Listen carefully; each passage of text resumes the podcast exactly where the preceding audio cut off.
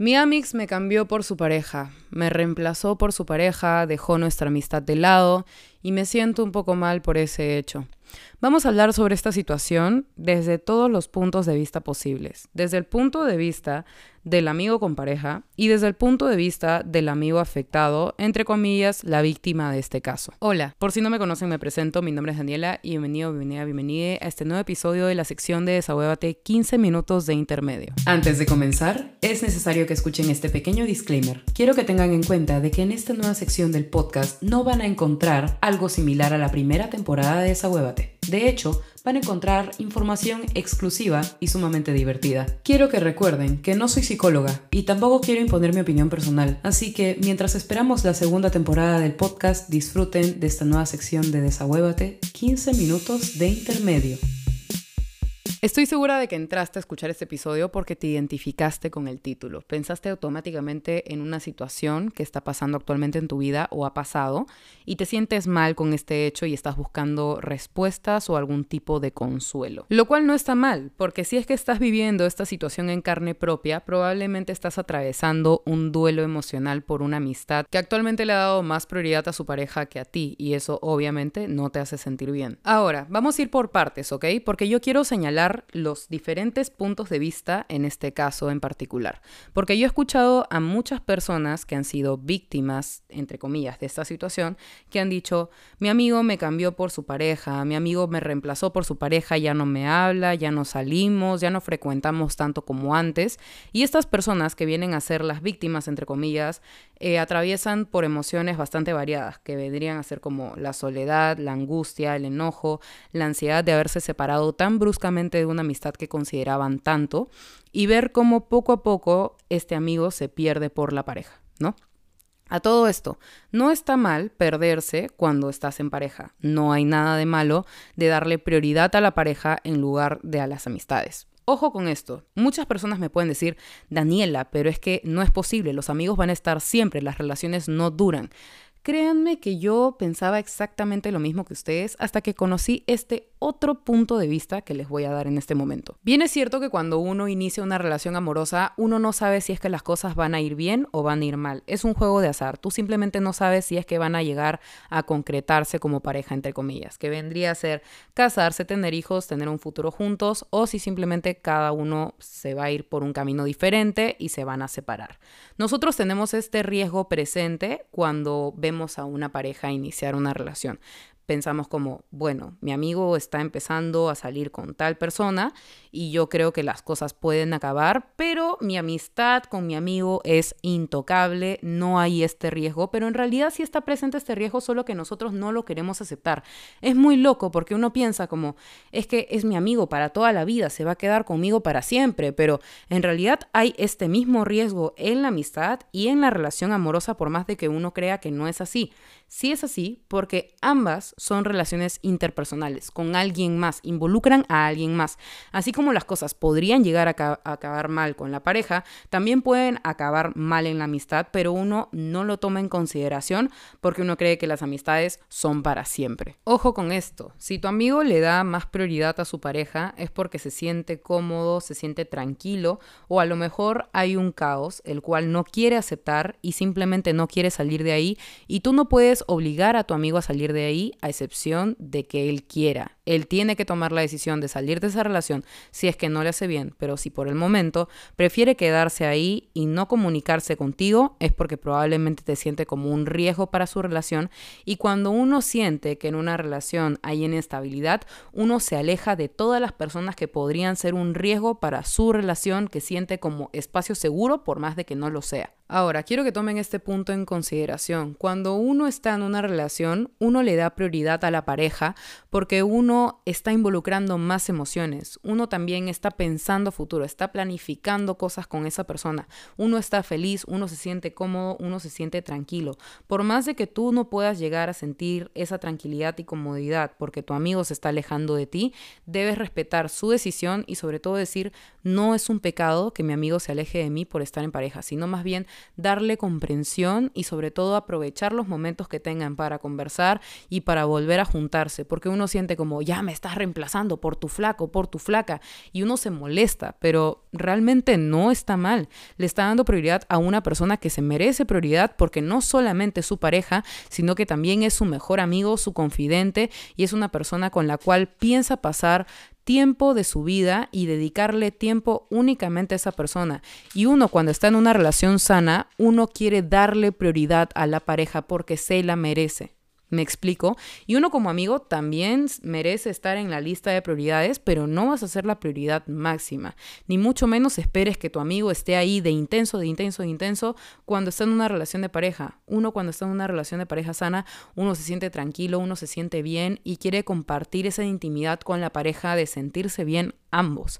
Pero cuando hay una persona que está detrás de ti jodiéndote mientras tú estás en tu relación de pareja, solamente te sientes ofuscado, te sientes como hostigado, sientes como no me puede dar mi espacio, o sea, ok, somos amigos y todo bien con eso, yo estoy feliz de que esta persona sea mi amigo, pero tampoco quiero que interfiera en mi relación y que me haga sentir culpable por tenerla. Porque a lo mejor tú ahorita puedes estar en tu etapa de soltería y no puedes llegar a tener comprensión de la situación que está pasando tu amigo, que está viviendo su relación, porque tú piensas como en ti, o sea, solamente estás pensando de manera egoísta, estás pensando como mi amigo me cambió, me reemplazó por su pareja, pero no estás pensando en todos los momentos lindos que a lo mejor esa persona puede estar pasando dentro de la relación. Obviamente que hay este otro punto de vista de si es que tu amigo está con una persona que le hace daño y tú lo ves, ¿no? Pero a todo esto te doy un consejo si es que tú ahorita estás pasando por esa situación, que ves que tu amigo está en una relación tóxica. No te metas. Siempre mantén la distancia. Es como si tu amigo te cuenta problemas con la pareja, no le digas es un imbécil. No, no, no. Simplemente dile, pucha, lamento mucho que esté pasando todo esto, espero que todo se solucione y que todo esté bien. ¿no? Siempre deseales lo mejor, pero nunca los aconsejes en mal sentido como tienes que dejar a tu pareja, tienes que mandarlo a la mierda, etcétera. No des ese tipo de consejos, solamente mantente al margen de la situación como amigo uno debe respetar la privacidad, la intimidad que esta persona tenga con su pareja por más tóxica que sea. Si es que ya hay violencia de por medio y todo esto, la persona debe decidir salir de esa relación y tomar como que realmente conciencia de lo que está pasando y decir como, ¿sabes qué? Necesito ayuda. Y si en algún momento tu amigo necesita ayuda, apóyalo por más de que te haya dado la espalda, entre comillas, o que se haya alejado de ti. Cuando uno está en una relación tóxica, uno ni siquiera se puede llegar a dar cuenta, a excepción de que llegue a los límites, ¿no? Así que si es que estás en esa situación, de que tu amigo te reemplazó por una pareja tóxica, mantente al margen y nunca pienses como, ah, qué joda este huevón, sino más bien entiéndelo, porque cuando uno inicia una relación de pareja, uno le da prioridad a la pareja porque uno siente e involucra muchas más emociones. Ahora, yo sé que este punto del episodio tú debes estar pensando, Daniela, pero ¿dónde quedo yo? Yo puedo empatizar con mi amigo, puedo entenderlo, puedo comprenderlo, pero mis emociones no se van a ir. No se tienen que ir a la fuerza tienes que empezar a liberarlas, ¿ok? En lugar de pensar con el enojo del momento y decir como, mi amigo que se fue con su pareja me cambió y luego va a regresar a mí cuando terminen, en lugar de pensar eso, deséalo lo mejor a tu amigo, porque eso es lo que a ti te gustaría si es que tú estuvieras en esa situación.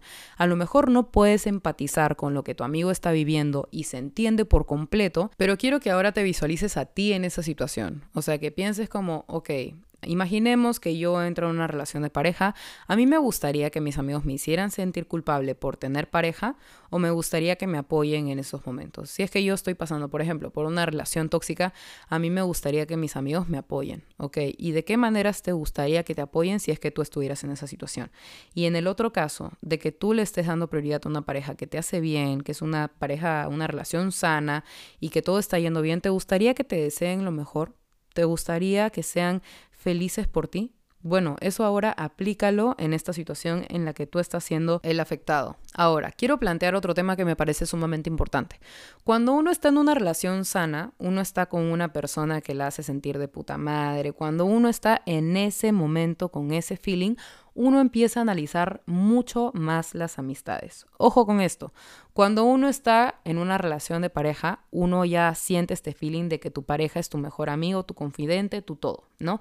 Y tú te sientes tan cómodo en ese lugar que luego empieces a, empiezas a ver tus amistades desde afuera y tú piensas como, estas personas con las que me junto me hacen sentir de esta manera y uno empieza a comparar, ¿no? Como que, bueno, hay un amigo que sí me parece que es muy buena onda y que me hace sentir igual de cómodo como me siento con mi pareja, como hay otros amigos los cuales no me hacen sentir tan cómodo. Ahora, uno, ¿por qué piensa esto cuando está en una relación sana? Porque uno empieza a conocerse a sí mismo en esa relación.